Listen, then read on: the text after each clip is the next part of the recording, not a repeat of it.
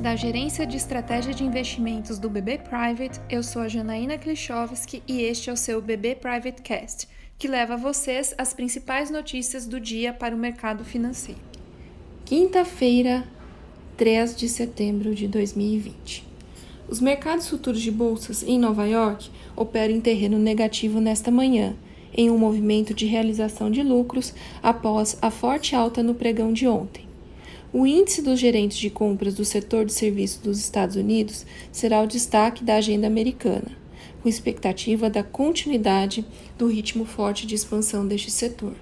Uma notícia importante no campo da luta contra o Covid-19 é que a AstraZeneca poderá ter os resultados preliminares de sua terceira fase de testes ainda em meados deste mês, segundo uma empresa que acompanha todos os testes em andamento apesar de preliminar, dará uma boa ideia sobre a chance de sucesso dessa e de outras que estão na mesma fase de testes, como as vacinas da Moderna e da Pfizer.